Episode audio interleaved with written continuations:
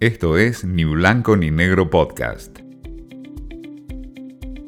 Así estamos por Néstor Clausero. Hoy les traigo definiciones de Rafael Chacón, quien es es el editor de redes sociales de la BBC Mundo, que dio a través de un seminario web algunas identificaciones que debemos tener los periodistas y los medios para tener mejores contenidos en redes sociales y conectar con las nuevas audiencias. Claro, las nuevas audiencias a partir del mundo digital y que obviamente como un año como el anterior y que parece ya transitar este también, con una cuarentena cerrada en algunos lados y más abiertas en otras, nos ha llevado a consumos distintos.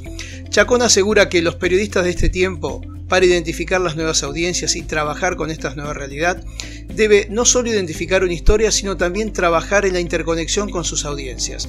Ya no solo las fuentes son las agencias de noticias, los contactos personales, sino también nuestras audiencias que interactúan y mucho con el periodismo. Llama a prestarle mucha atención a esas reacciones. También a la investigación y la producción. Dice que a partir de este nuevo modelo, ahora tenemos una etapa de producción distinta porque debemos hacerlo también con un mundo que hasta ahora para los periodistas era bastante alejado. Por otro lado, habla de optimizar el contenido. Según Chacón, los periodistas tenemos que optimizar nuestros contenidos para redes sociales para llegar a todas las plataformas que nosotros podamos administrar. No solo es estar por estar, sino que hay que hacerlo con una estrategia. Y desde allí asegura que hay que tener una performance especial. En el periodismo digital el trabajo no se acaba con la publicación. Tenemos que estar midiendo cuál fue el rendimiento de nuestra historia para saber qué ajustes hacer y tener aprendizajes sobre ángulos o enfoques que en el futuro nos permitan tener mejor impacto.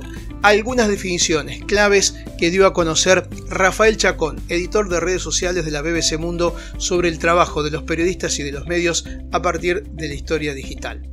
Por otro lado, vamos a analizar un poco lo que está ocurriendo ya en tránsito, las eh, principales propuestas de los canales de noticias que comenzaron con todo en este marzo a partir de los cambios de programación.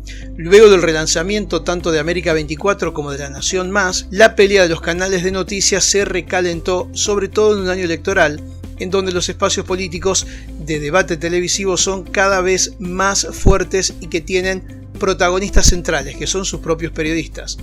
Los editoriales de los periodistas suelen ser de lo que más rinde en materia de rating. Esto definitivamente, lo inaugurado el año pasado por Eduardo Feynman y Jonathan Viale, sigue siendo hoy el resultado de mayor audiencia en la televisión por cable. Ahora la señal de noticias del Grupo América, América 24, luego de perder a los principales periodistas, realiza un nuevo pase esta vez entre Viviana Canosa y Luis Novarecio. Pero el pase que realiza el diario La Nación en su señal televisiva es la que más está rindiendo. En este momento el promedio está en 3, 3 y medio y 4 puntos contra un punto o algo menos de América 24. La realidad muestra que las opiniones en tiempos de grieta van jugando fuerte y eso también lo marcan las audiencias porque de la misma manera que La Nación Más en el horario nocturno va ganando, C5N tiene una muy buena performance a lo largo de todo el día con el rating, algo que compite y comparte a lo largo de la jornada con TN, que son los que más audiencias persistentes tienen. Tanto La Nación como América 24 parecen ser más señales que juegan fuerte durante la noche y que durante el día pierden la presencia en las grandes audiencias. Esto fue Ni Blanco ni Negro Podcast.